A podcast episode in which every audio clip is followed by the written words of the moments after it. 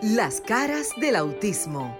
Auténticos, unidos, inigualables, sinceros, maravillosos y originales. Todas las facetas de un mundo diferente y especial en Las caras del autismo con Sofía La Chapelle por Sol, la más interactiva.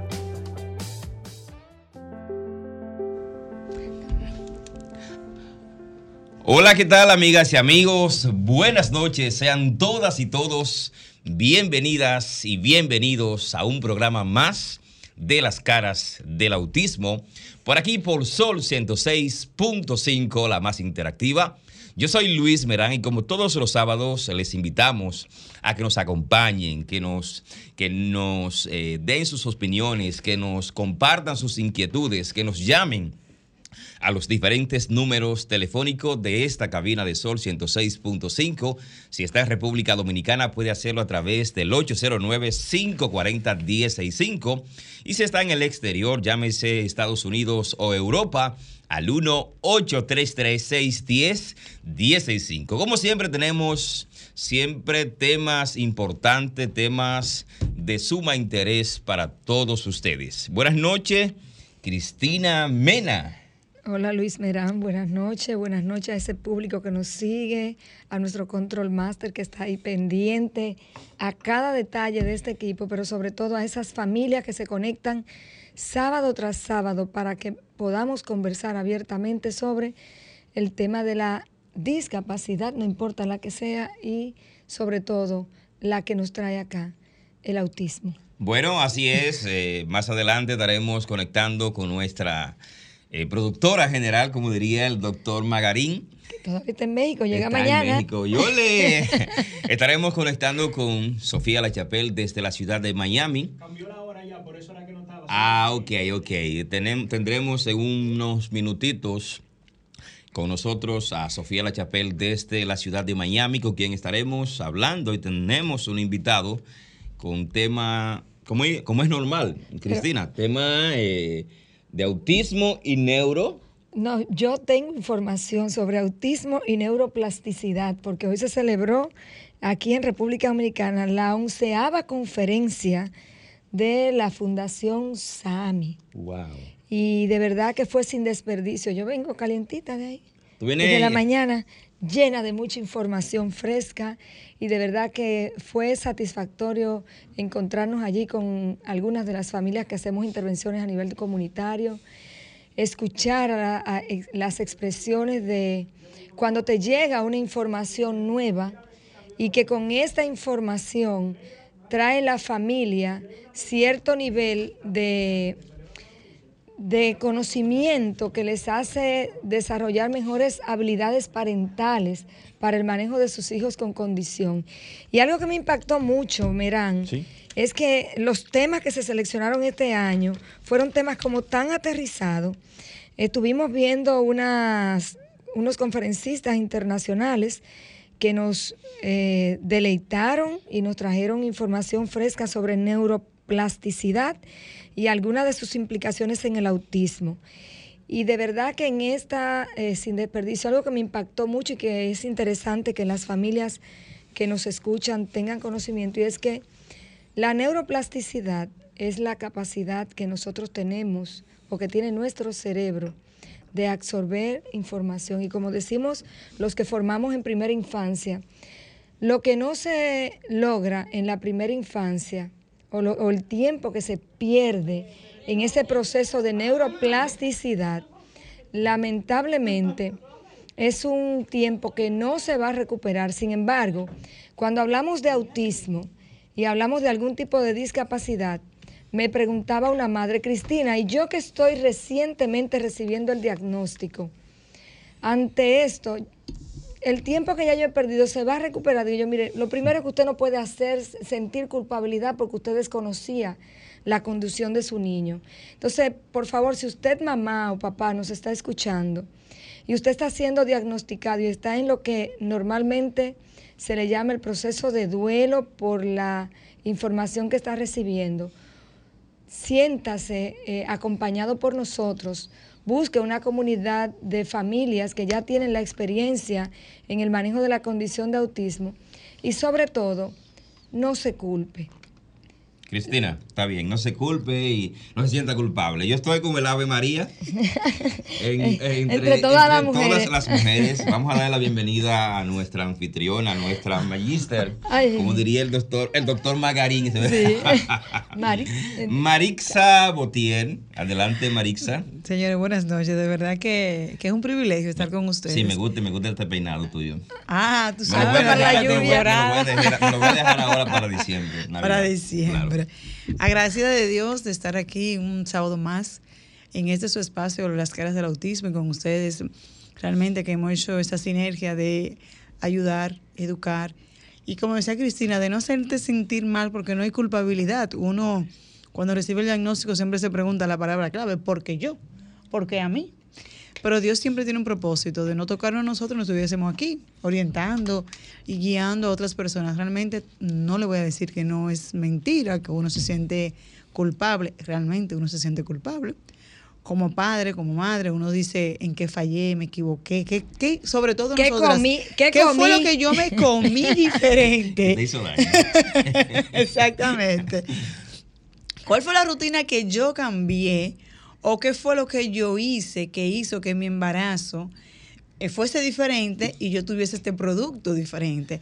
Pero no, eh, la ciencia no ha dado todavía con el diagnóstico real de cuál es la condición de autismo, de por qué eh, dentro de esa dentro de ese dentro de ese círculo nos toca a nosotros. Nos toca a nosotros pasar el duelo y decir, ok, me sequé las lágrimas, me paré y echar para adelante. Pero nuestro termina ahí, Cristina y Marixa. Eh, a veces tú te sientes culpable, pero peor aún cuando te culpan.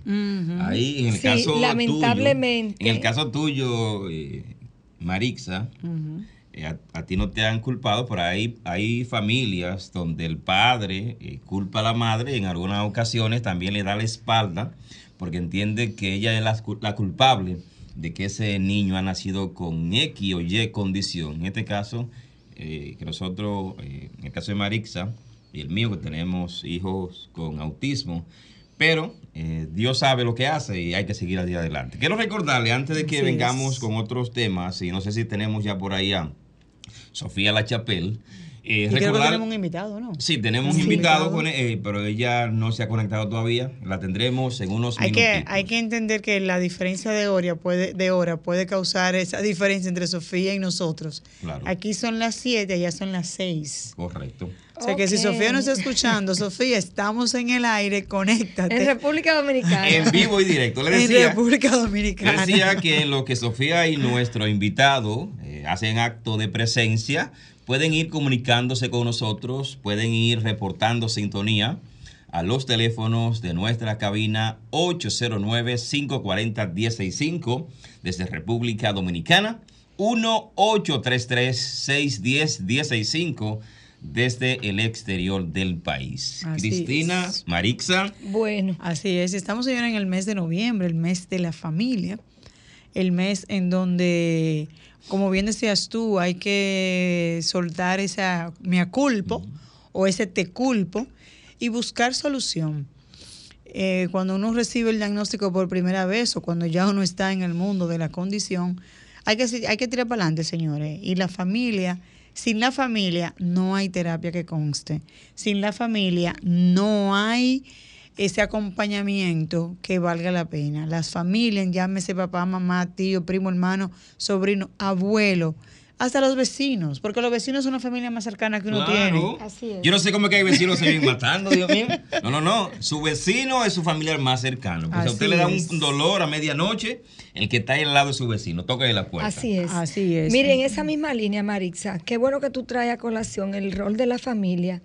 Eh, para cuando se tiene un niño, una niña, un adolescente, un joven con una condición, no importa la que sea, hay un ciclo común en el duelo que es bueno y lo queremos recordar, lo hemos dicho en otras ocasiones, pero si usted nos está sintonizando ahora, puede llamar, puede hacer preguntas al respecto. Pero lo primero es que cuando recibimos una noticia de esta naturaleza, me pasó, me ha pasado en varias ocasiones, hay una conmoción, hay una incredulidad, hay una negación natural de decir esto no me puede estar pasando a mí, eh, esto debe ser un error, empezamos a tocar puertas, empezamos a buscar otras opiniones. Eh, a veces la familia se vuelve un, ente eh, instigador y nos da más carga que la que ya estamos recibiendo. Pero yo lo veo ese muchacho muy bien. Sí. Eres tú que estás viendo. Así. ¿Qué es lo que tú le ves a ese muchacho? Sí, ese muchacho está muy bien. Tu ese papá era así, ese hombre no hablaba. Él habló a los cinco años. Entonces, a veces en, en, ese proceso de negación que es natural en el, en el duelo, hay un tiempo que se pierde que es precioso, es valioso por lo que decíamos antes, por el tema de que la neuroplasticidad van pasando el tiempo y las, las facilidades que se tienen cuando tenemos la temprana edad para establecer esos cambios conductuales o esas rutinas que necesitan los niños y niñas cuando están ante una condición de cualquiera que sea, eh, son vitales. Sin embargo, este mismo duelo lleva una curva que es importante que conozcamos. Luego de ya pasar ese proceso de negación viene el enojo.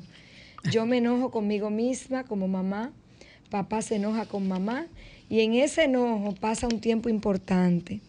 Luego viene la confusión, ¿será que este médico me está diciendo la verdad? ¿Será que esta psicóloga lo que quiere es sacarme dinero? O sea, hay un proceso de confusión por el desconocimiento de causa y se empieza una fase de búsqueda de la información. Y cuando llegamos a la realidad de que ya esto es lo que, que si aunque te quite, te toca, como dicen popularmente, entonces vienen procesos de melancolía, de angustia y en algunos de los casos depresión, que se puede transformar y coger dos caminos. Número uno, la aceptación o usted quedarse en un proceso depresivo y no salir. Ojo con esto. Eh, la familia aquí juega un papel importante porque tu círculo inmediato, tu círculo de relacionado, tus amigos, tus compañeros de trabajo, deben ser esos que te hagan contención cuando te vean en esta situación. Entonces, los que nos están escuchando, si usted está con un diagnóstico, si usted tiene una condición o está en esta curva del ciclo del duelo, en cualquier punto que usted esté, tiene que vivirlo, porque sin vivir esto es imposible llegar a la aceptación para empezar a reconstruir tu modelo de vida partiendo de que ahora tienes un niño con una necesidad específica de apoyo asociada a algún tipo de discapacidad. Es lo que hemos dicho en otros programas, y siempre tenemos que aprenderlo o desaprender. Debemos nosotros como familia dejar morir en buen dominicano al hijo que habíamos soñado para que nazca el niño que tenemos. Entonces ya a partir de ahí, cuando aprendamos a valorar a ese niño y a entender ese niño, niño, adolescente que va a crecer y que va, y que va a tener una vida totalmente diferente, pero que necesita indiscutiblemente ese apoyo de nosotros como ente familiar, que lo vamos a llevar a la sociedad, es inmediatamente, es cuando decimos, despierto de este sueño, oye, me hago el cheat, hago el cambio y digo, espérate, esto es lo que hay, vamos a avanzar. Esta es mi realidad. Esta es mi realidad. Por eso vamos a hablar con las familias que nos llamen al 809 540 165. 165. en, ese mismo orden, Marixa y Cristina, eh, ustedes lo han dicho todo. Ya yo cualquier cosa que diga sería redundar, pero no debo quedarme callado en mi rol de padre. Con un niño con la condición de autismo. Sobre todo de padre Luis. Y agrego que, al comentario que tú le vayas a hacer, sin saber lo que vas a decir. lo importante que es ese rol de padre. Porque las mamás por lo regular, siempre salvo la excepción, porque ahí son las madres muchas veces que abandonan. He conocido casos que son las madres que se van. Pero salvo excepción, el padre cumple con ese rol tan importante. Entonces se ve la diferencia de ese niño. Sí, te decía, y le decía al público que nos escucha, tras, allá, allá afuera, que la familia es un órgano que cada miembro juega un papel importante. En el caso de los padres, nosotros jugamos un papel importantísimo y no todos los padres que reciben esa noticia de que nació un niño con cualquier condición, algunos culpan a la madre, como decíamos al principio, otros eh, dan la espalda, cogen el camino más, más rápido y se desaparecen. En la familia, y que estamos, qué bueno que tocamos el tema en este mes de, noviembre, el mes de la familia, que aunque se ha instituido la familia de todos los días, siempre buscamos una fecha para celebrarlo y conmemorarlo, pero la familia debe, es igual que el amor, el amor es todos los días. Ay, qué lindo. claro, claro. Romántico. Entonces la familia debe estar siempre unida, debe estar siempre apoyándose mutuamente, y más en estos casos, cuando tenemos un familiar con esa condición, y aunque recibamos el diagnóstico y estemos en duelo, hay cosas que no pueden pasar nunca en el duelo y yo te la puedo compartir. Claro, pero antes quiero llamarle a nuestros radio escucha, a nuestros seguidores de este programa Las Caras del Autismo, que debo recordarle que estamos siempre o todos los sábados de 7 a 8 de la noche por aquí, hora de República Dominicana por Sol 106.5, la más interactiva, y que para comunicarse con nosotros pueden hacerlo a través de nuestras líneas telefónicas desde República Dominicana 809-540-165. Llámenos. 809-540-165. Comparta con nosotros sus experiencias. Si está en los Estados Unidos o Europa, llámenos también al 1-833-610-165. Dime algunas de esos. De esos no, que tenemos que aprender a decir las familias que tengan alguna situación o estén en medio del duelo. Lo primero es que se siente esa sensación de pena. Hmm. Y ante la sensación de la pena, la frustración, el dolor, algo que no se debe hacer, aislarse. Por el contrario, debe tratar de conectar. ¿Conectar con quién? Con un amigo. Cristina, una pregunta me surge ahí como, como familia. Cuando recibimos el diagnóstico, dependiendo también, obviamente, de, de la manera. De actitud, ante todo de la manera. Porque aquí no podemos eh, dejar de pasar por alto que te dan el diagnóstico como que, claro, para los psicólogos, para los médicos que te dan, que te dan la noticia, para ellos es normal, porque tú eres un caso más. sí, pero sin embargo, sin embargo, hay un protocolo para informar cualquier noticia que vaya a transformar una estructura de un ser humano o de una familia. Porque hasta para amputar un dedo hay un protocolo de intervención psicológica para comunicarle eso al paciente. Exactamente. Entonces, partiendo de ahí, cuando tú dices, bueno, tú no te tienes que aislar. Sin embargo, eh, uno como humano, cuando recibe la noticia y está en ese duelo, no puede darse, digamos, no el lujo, porque no sería un lujo, sino la oportunidad primeramente, como familia, de entender, de socializar ese diagnóstico para luego entonces salir y decir, mira, me está pasando X situación, voy a contársela al mundo, pero yo tengo que estar preparada mentalmente, emocionalmente, económicamente, para dar con esa realidad que es cualquier discapacidad, especialmente el autismo que es para toda la vida. Claro. En este caso, entonces, ¿cómo manejar esa parte? Mira, lo primero es que en esa fase, ya la, esa curva del duelo que hablamos, la va a agotar paso a paso. Cuando llega el momento de que ya tú sientes pena contigo, juega un papel muy importante ese círculo de relacionado inmediato, como habíamos hablado, y que tú comprendas que solo no vas a poder, que necesitas una comunidad de apoyo, que puede ser tu comunidad familiar, puede ser tu comunidad eclesiástica, porque la fe juega un papel muy importante en estos procesos, pero una fe no la, y con el respeto que me merecen personas que yo sé que los he escuchado decir, que eso tiene, que es espiritual. A mí me ha pasado, Señor, es triste tú estar en una iglesia, ver un niño que está haciendo una crisis y que venga un hermano a reprenderle los demonios. Por Dios. Eso pasa. Por Dios.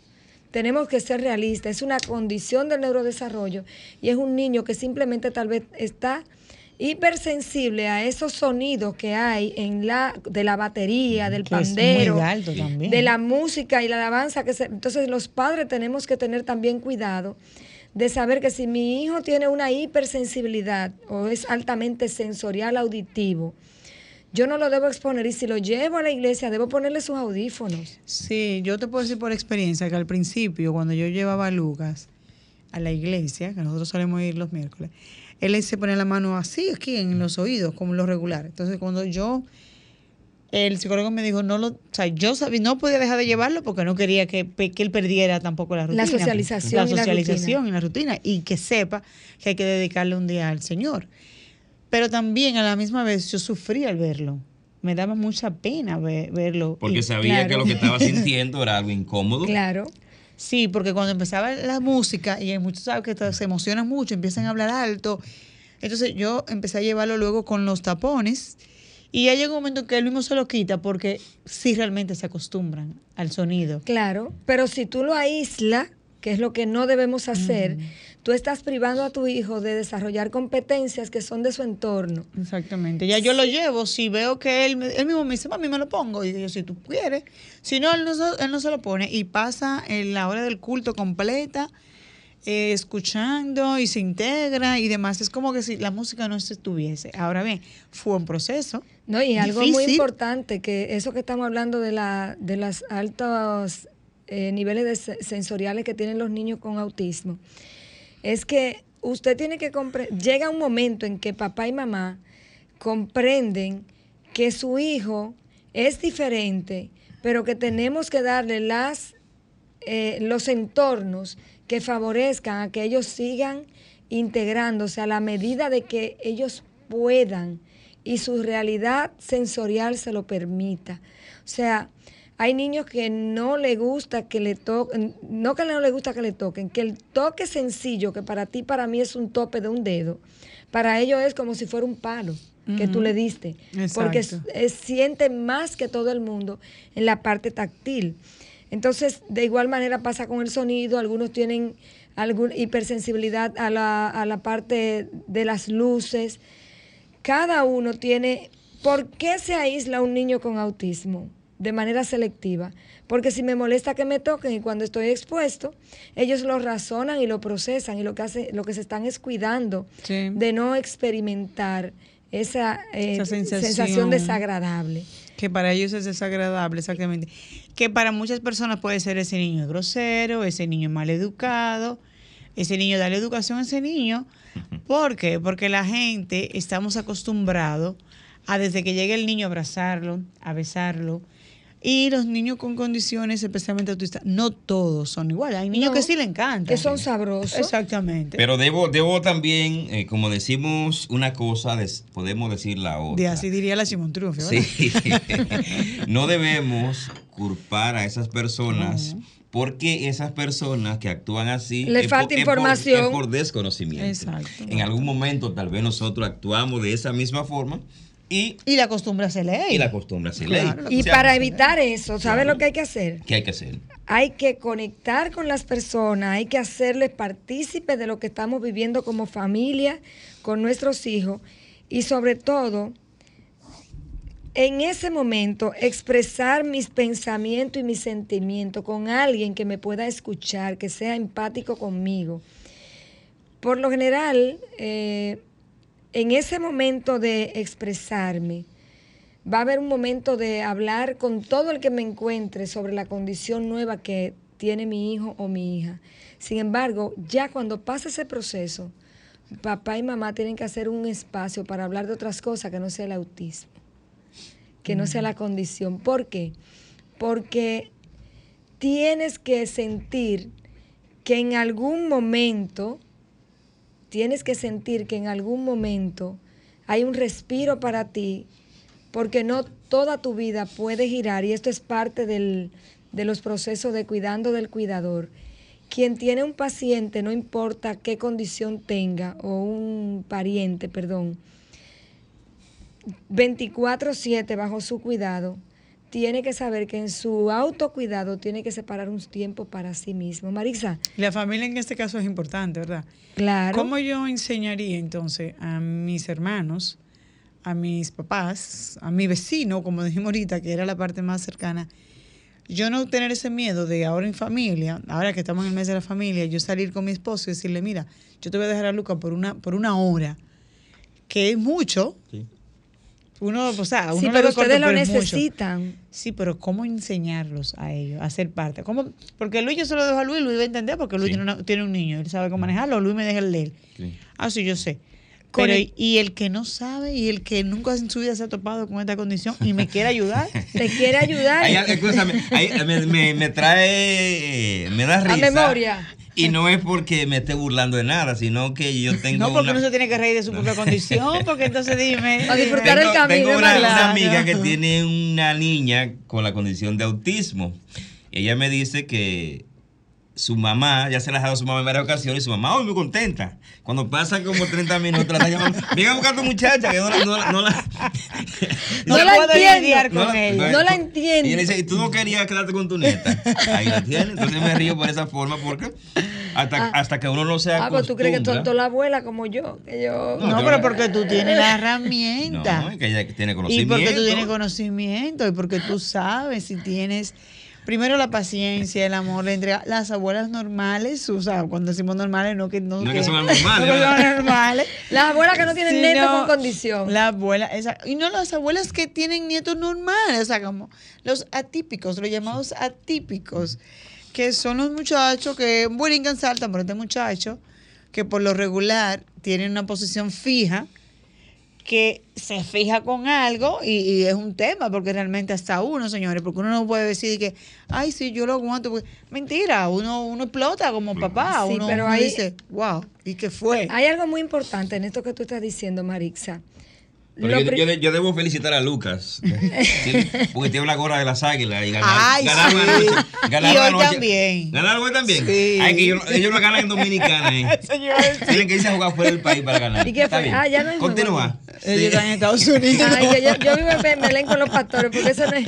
Ese no es mi interés. Yo quisiera saber si las águilas no vengan más a venir con ese brillo. Porque caramba, estamos en el sótano, pero ahí lucho siempre. Bueno, Miren, algo muy importante en ese proceso que estamos socializando es que a las familias, las herramientas que los padres van aprendiendo para el manejo de sus hijos, asimismo deben compartirla con los que le pueden colaborar con su cuidado.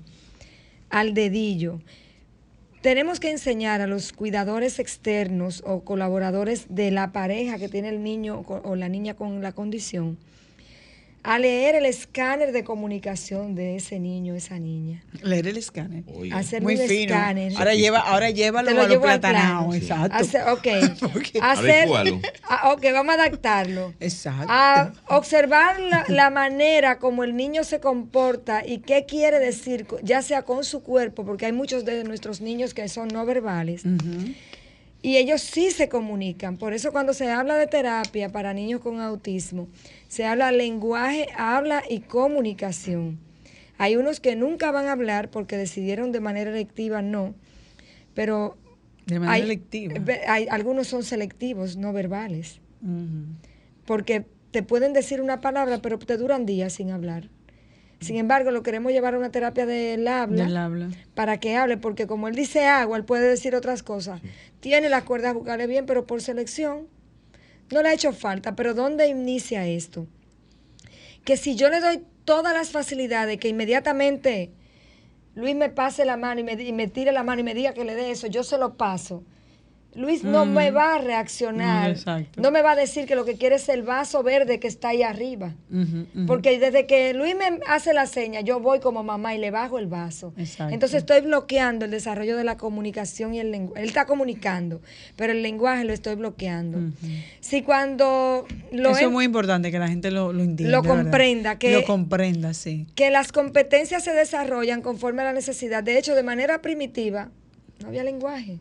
Cuando estábamos en la selva, ¿cómo era que andábamos? Sí.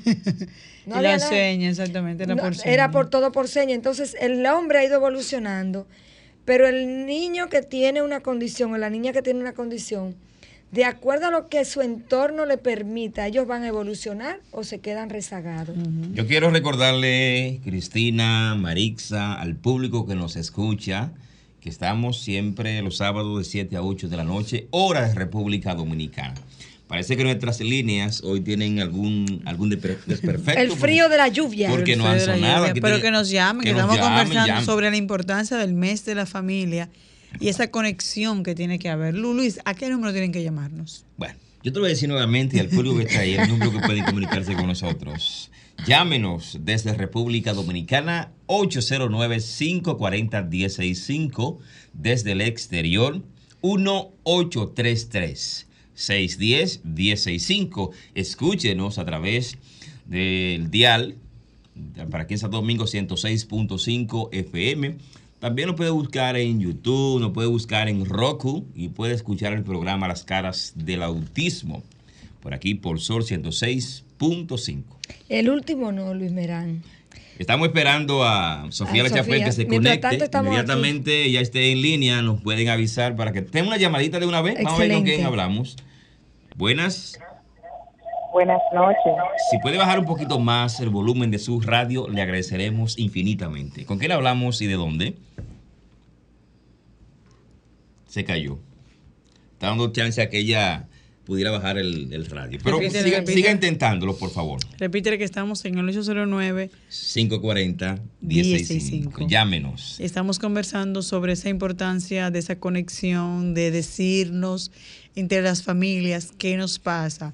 El duelo es bueno, hay que vivirlo, psicológicamente es sano. Tenemos la llamadita nuevamente. Ahí está. Buenas noches. Excelente noche. gracias. ¿Con quién hablamos y de dónde? Eh, le habla Alicia Mejía de La Romana. Ok. Gracias por estar en sintonía desde La Romana. Yo tengo un caso, yo tengo mi primera y única nieta que eh, dicen los médicos que ella tiene algo así de autismo. Todavía no se le ha hecho la prueba, pero por las eh, eh, cosas que ella presenta, como los comportamientos. Ajá, exacto. Se deduce que es lo que ella tiene.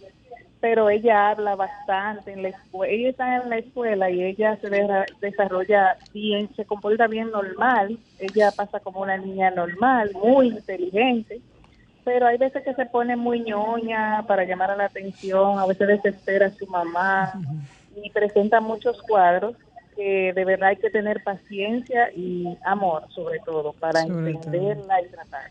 Ay, pues gracias por el aporte. Debemos recordarle que cada caso en autismo es diferente. Y algo muy importante para la abuela que nos llamó, gracias por compartir su historia.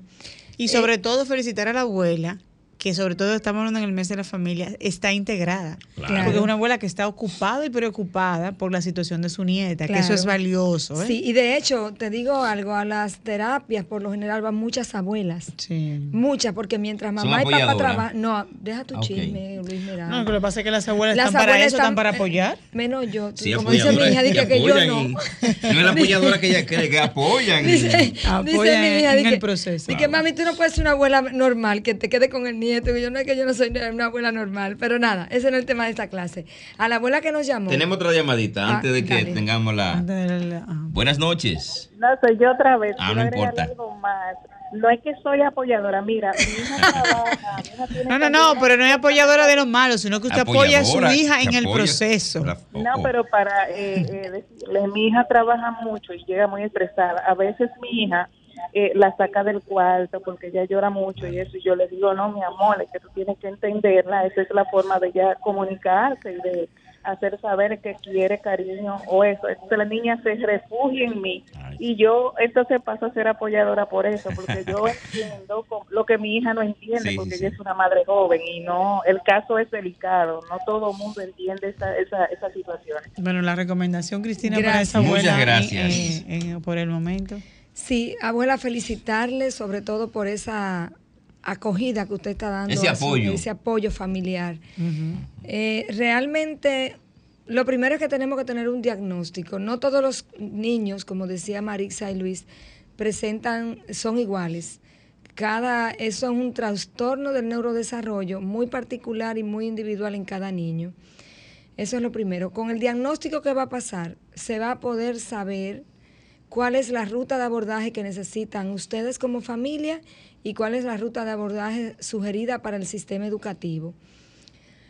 La niña, cuando ella llora, realmente está queriendo comunicar algo. Y si ella está tomando el llanto como una manera de comunicación es porque otras cosas no le funcionaron y eso es lo único que le está funcionando hasta ahora. Esto se puede manejar con intervenciones terapéuticas.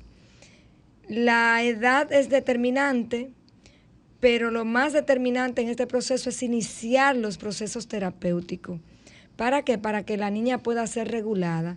Entiendo que si está en un proceso, en una fase diagnóstica, va a pasar por el área de psicología, por neurología, y entre ese equipo multidisciplinario se va a determinar si la niña necesita de manera exclusiva solamente los procesos terapéuticos o si por alguna condición que sobrepasa lo que es eh, esas conductas disruptivas de llanto excesivo, tal vez de, ira, eh, de rabia, en algunos casos, no estoy diciendo que es el caso suyo, a veces los neurólogos hacen procesos de medicación para regular y mantener al niño en una etapa productiva para la vida escolar y para que los terapeutas podamos hacer las intervenciones. Entiendo que ahí puede, eso le puede ayudar. Entonces aquí la recomendación sería que no pierdan el tiempo con buscar el diagnóstico para así saber cuál es la condición. No necesariamente tiene que ser autismo o pudiera ser como el espectro muy grande, como dices, como sabemos. Es importante para poder abordar que ellos tengan el diagnóstico y poderle asistir. Porque sin diagnóstico no hay terapia que podamos No, para nada. Lo primero es un diagnóstico. Así es. Y qué bueno que su familia, su abuela, se está tan integrada, está tan, es tan parte apoya, apoyadora en el sentido de que apoya a la niña y a la vez a la madre. Porque la niña tiene a alguien en que refugiarse. Porque muchas veces los padres, eh, por el exceso de trabajo, o por, el, por la ignorancia muchas veces también. No, y para la madre sería interesante también que nosotros tenemos, de hecho, con esta institución que hizo la, la conferencia hoy, nosotros tenemos un programa que se llama Hola TEA, de manera particular para trabajar la psicoeducación con los padres que están recibiendo un diagnóstico y que están estrenando la condición. Precisamente para eso, es un hola TEA, llegó el TEA, ¿qué hago con esto? ¿Cómo lo voy a manejar? ¿Cuál es mi, mi, mi acción inmediata? Y lo primero que tenemos que buscar es una comunidad de apoyo de familias que ya estén viviendo dentro del espectro. Mira, y decía la señora o la abuela que nos llamó desde la romana, no sé si fue la romana o romana, la romana. pero fue de la zona este. Bueno, entonces que romana y la romana son diferentes. Sí, pero eso no es el tema de Sí, entonces, ella, con ese, con ese sentido, ella nos dice que su hija es joven, posiblemente por eso no entiende todavía la niña. Qué bueno, y repetimos y, recalcamos que la familia se integre, que la familia le dé apoyo, que los padres... Que aparezcan más abuelas. Que hayan más abuelas como esta que nos llamó para que sea más, más llevadera, sea más ligera esta condición eh, no, solamente, no solamente de autismo, sino. Ah, se conectó Sofía La Chapel. Buenas noches, Sofía. ¿Está ahí? Sí, sí. Sí, claro que sí. Muy buenas noches. Ay, Dios mío, la cara del autismo. Compañeros, definitivamente en la unión está la fuerza. Bienvenida, Les cuento, no, les cuento que en Estados Unidos ya se fue el reloj una hora hacia atrás. O sea que cuando son las 7 de la noche, son las 6 yo como decimos en dominicano, muy quitada de bulla. Se le fue. Se me fue el avión, pero aquí estamos. bueno, pues el espacio es todo suyo, vamos arriba. La noticia que les tengo es que les tenía un invitado desde la Ciudad de México que me parece una gran persona y un gran aporte porque es un psicólogo con la condición de autismo que pues nos iba a acompañar, le voy a decir que nos acompaña el próximo sábado, porque son muy pocos eh, psicólogos que son a su vez eh, personas con la condición de autismo y, y, portavoz de esta condición. Entonces, se las voy a tener que pagar para la próxima semana, pero eh, veo que en nuestro país han pasado algunas cosas importantes. Miren, a mí me preocupa mucho y lo quiero volver a tocar, porque ya se va a acabar pronto este semestre escolar la educación inclusiva. Eh, definitivamente yo no sé qué va a pasar. Eh, el año que viene es muy importante. Yo quiero mencionar que es un año de elecciones. Esto sería quizás un aporte mío editorial. Yo le quiero hacer un llamado a los padres que tienen hijos con eh, autismo y otras condiciones, pero especialmente autismo, que en número sobrepasamos todas las demás condiciones de vida a que usted sea, eh, haga la tarea sobre qué está pasando en República Dominicana, qué está pasando en otros países que nos escuchan, Estados Unidos, que aquí solo se habla de la economía, pero también eh, creo que tenemos que entender que la educación es uno de los pilares que utilizan eh, los partidos políticos, además de la economía y el turismo. Y en República Dominicana no pasó nada, o estoy equivocada. Yo, hmm. yo le puedo apoyar, Sofía, en esto. Mire, nosotros estamos haciendo intervenciones comunitarias, haciendo jornadas diagnósticas para niños que están en el sistema educativo sin diagnóstico. En Duvergé, 67 casos de discapacidad intelectual. Pero lo estás haciendo tú de manera particular. No, pero a eso voy, pero voy, voy a esto. Esto son, debería estar tomado por las políticas públicas. Pero mientras se presenta un POA, se saca un presupuesto y una autorización, los niños pasan de año en año y ninguno tiene diagnóstico. Y yo estoy viendo niños de 13, 14 años sin un diagnóstico con comorbilidades muy serias en las zonas rurales, muy serias. En San Juan, y lo voy a decir así, no importa quién me escuche, ya hay que decirlo, ¿verdad, Sofía? En San Juan tenemos... No, yo voy a decir, y yo voy a decir algo peor al final. Ah, ok. En San Pero Juan... Pero no que nos, quedan 20 minutos, porque estoy muy... Estoy no, no, yo, yo, estoy, yo estuve en Monteplata el día viernes el día 6, día de la Constitución, estuve en San Juan de la Maguana y el día 7 estuvimos en Duvergé. Les cuento que la cantidad, todos los casos con presunto autismo, quiero felicitar a los equipos de orientación y psicología que fueron, que fue por la vía que nos llegaron los casos. Todo lo que se, el que llegó con un presunto o algún indicador de autismo era autista. Uno o dos casos no fueron. Vimos entre las tres provincias 57 casos de los cuales la familia ni siquiera conoce lo que es la palabra autismo. Número uno. Número dos, peor aún, una psicóloga, encontré los dos extremos. En la, hay, los niños de discapacidad intelectual hay que aplicarle la prueba de Luis, que está en el Sistema Nacional de Salud, los psicólogos que están en los hospitales infantiles o en las unidades de atenciones donde hay unidades psicológicas, están llamados a aplicar esta prueba.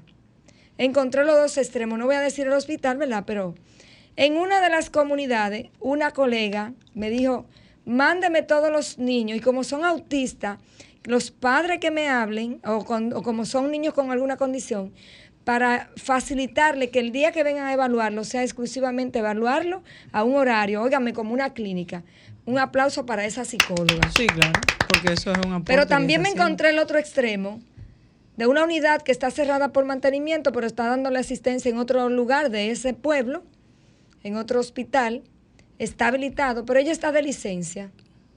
Y está de licencia médica, para, pero si la prueba de Luis hubiese sido privada, ella sí la está aplicando. Y, pero está cobrando el salario del Sistema Nacional de Salud. Esto es y hago un llamado a las autoridades que identifiquen cuáles son los protocolos que se están utilizando. Porque si bien es cierto, el sistema educativo no puede evaluar clínica, pero los hospitales sí.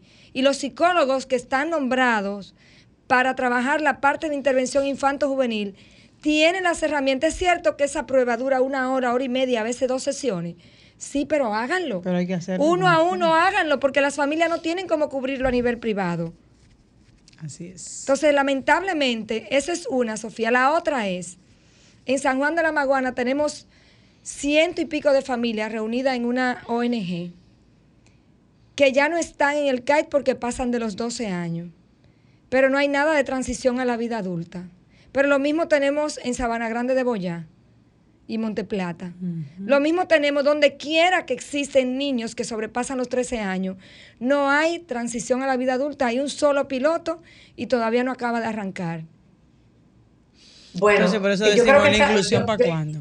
Sofía. Miren, miren, no, yo quiero que, que, entendamos lo siguiente. Yo no quisiera ni siquiera hablar de una vida adulta. Me van a perdonar. Yo sé que están pero ¿cómo, cómo podemos hablar de que no se está, eh, no, hay, no hay servicios para la población adulta si lo que les estoy diciendo por 15 años, y hay madres que llevan 30, que el Ministerio de Educación de la República Dominicana, en el área de educación especial, le ha fallado al país. Miren, me van a perdonar.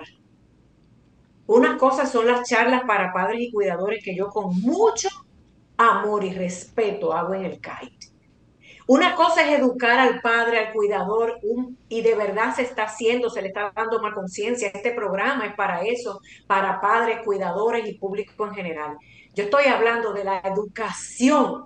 Cambiamos de ministro de educación. Miren, yo quiero que usted me diga algo. La directora, yo no voy a mencionar el nombre porque la invitamos aquí, llevamos cinco años y no ha venido nunca al programa. La directora designada para el cargo de directora en educación especial está en Japón tomando unas clases especiales para ayudar a la educación. ¿Qué diablos tiene que ver Japón con República Dominicana?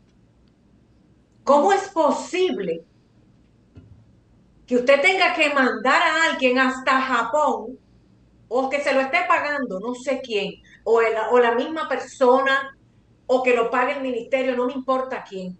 Cuando tenemos recursos en Estados Unidos, en la ciudad de Miami, de Nueva York que han visitado la República Dominicana, la Ciudad de México, ahí al lado, ¿Eh? Puerto Rico, nuestra isla vecina, han visitado los diferentes ministros de educación de pasadas administraciones y de la actual, con proyectos reales para educar, para entrenar al batallón de maestros y docentes de nuestras escuelas públicas y no lo llaman. Pero, pero ¿por qué? qué? ¿Qué tiene que ver Japón con República Dominicana? Miren, esto incluso la educación es algo tan importante que las metodologías educativas tienen que estar afines hasta con cosas culturales. Así es.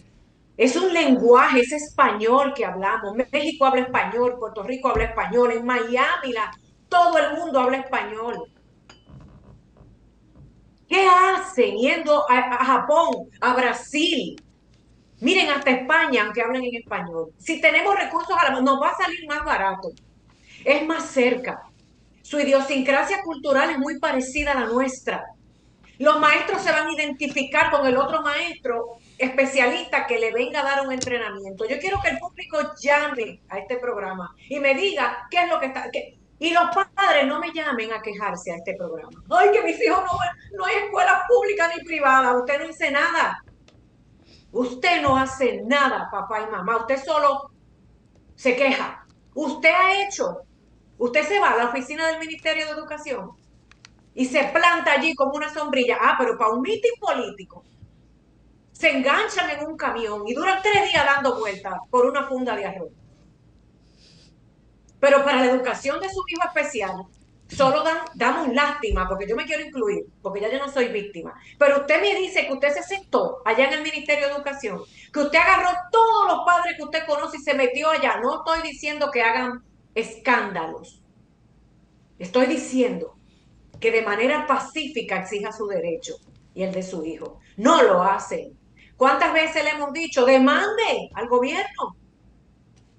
de manera civil, pasiva. No estoy hablando de violencia, ni de pancarta, ni de una bendita caminata que hicieron unas organizaciones en República Dominicana con mucho bulto para hablar de educación y no pasó nada. Usted fue y hizo el ridículo. Usted ayudó a un partido político. Y esto no es de partido político, es que me da vergüenza. A mí me da vergüenza.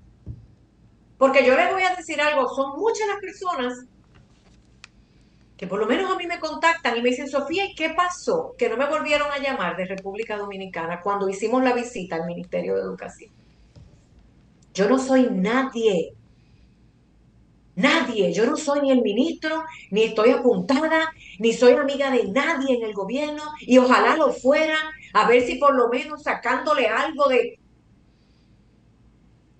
lo lográramos. A mí no me llamen.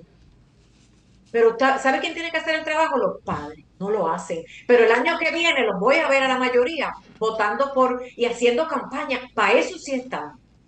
La educación es un derecho sagrado. Van y vienen gobierno, van y vienen Ministerio de Educación y es una burla. Y si le gustó lo que le dije bien y si no. Porque es que el sol no se puede tapar con usted. Y de lo que yo digo tengo pruebas. Que se han visitado las oficinas y a los encargados en diferentes gobiernos. Yo no dije este nada más. Y menciono países. Representantes del, Ministerio de Educación de la ciudad de Miami, el condado Miami-Dade, de la ciudad de México y Puerto Rico. ¿Para qué están paseando? Para Asia. ¿Hacer qué? ¿Por qué, tengo yo que hacer un, un doctorado para ayudar a la educación? ¿Dónde? Eso es mentira, es algo maestro que tenemos que educar. No es el encargado de la división de educación especial que tiene que estarse entrenando, es el maestro que está en el salón de clase.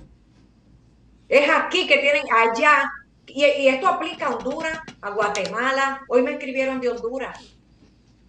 Ah, que cambió el gobierno, que Sofía, que vamos a hacer con la ley de autismo, que queremos que...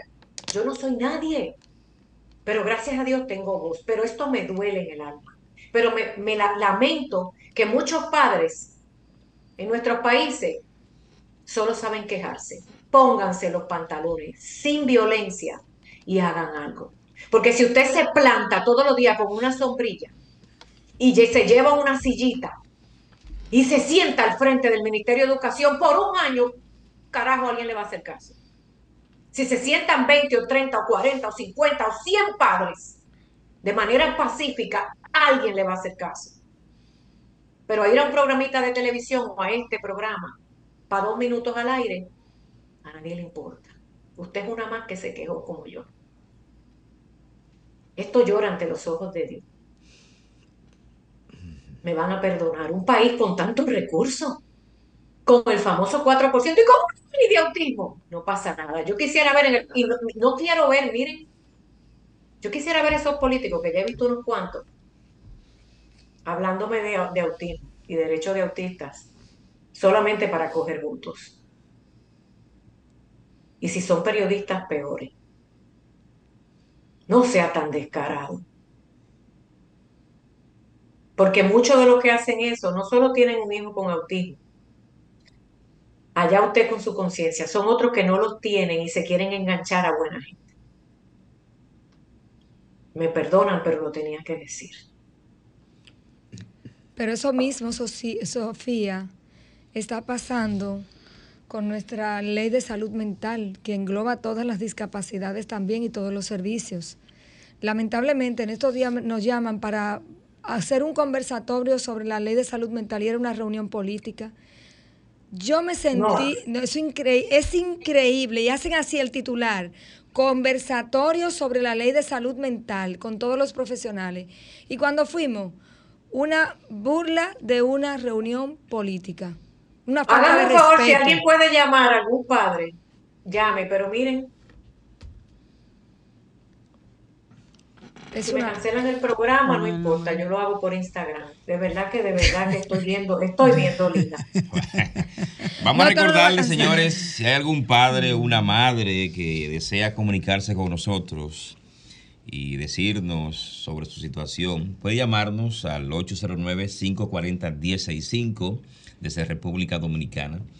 Y nosotros, eh, luego ya de esa intervención de Sofía, muy atinada, esos comentarios, aunque está un poco enojada, pero la entendemos, es la impotencia. Pero es que, no, no es enojo, es que, es que llora ante los ojos de Dios que tú ves a una directora de, la División de Educación de, yéndose a Japón a aprender para ayudar. Bueno, esperemos, Sofía, que ella luego de regrese de Japón venga y nos enseñe qué fue lo que aprendió. Es, que, aquí habíamos muchos profesionales haciendo lo que tenemos que hacer en territorio. Es que la fiebre no te la sábana. Ah, ok, me callo. calladita me veo más Sofía, nos queda un minuto. Que, eh, ya para despedirnos. Eh, nada. Mira, esto, esto es que, mira, un director no tiene que ir a buscar nada. Tiene que traer. Es traer al país las ayudas. ¿Hacer qué? Eh, contrátate 20, 30 docentes de otros países que trabajan en educación y tráelos al país a educarte en jornadas a tus maestros. Si tú no aprendiste lo que tenías que aprender para tener ese cargo, muy tarde para irte a aprender. Yo no he dicho que usted no pueda aprender, porque yo mañana, si me da la gana, me pongo a aprender algo más. Pero yo no puedo utilizar el tiempo en un cargo público y los para yo irme a aprender. Y los recursos del Estado, de lo que pagamos los impuestos. Para yo irme yo a aprender. bueno, señores, no tenemos que ir, Sofía. Te despide. Dándole las gracias a RCC Media. Yo espero que los medios de comunicación en República Dominicana aprendan democracia. Aprendan a no silenciar voces. Aprendan a decir lo correcto, porque aquí no estamos mencionando nombres, pero al que le caiga el saco que se lo ponga. Porque podemos ser muy modernos por un lado, pero estamos bien atrasados por el otro. Y después que la gente tiene un teléfono en la mano, ya no se puede acallar la realidad. Ya no es solo el periodista, es, es la gente que dice las cosas. Y usted, padre y madre, si se va a quejar, haga algo, porque nos vemos bien feos. Eso es lo que le voy a decir, parecemos ridículos. Por eso nadie nos quiere, porque solo nos quejamos y no hacemos nada. Que Dios me los bendiga. Amén. Nos vemos el próximo sábado, Dios mediante. Feliz semana.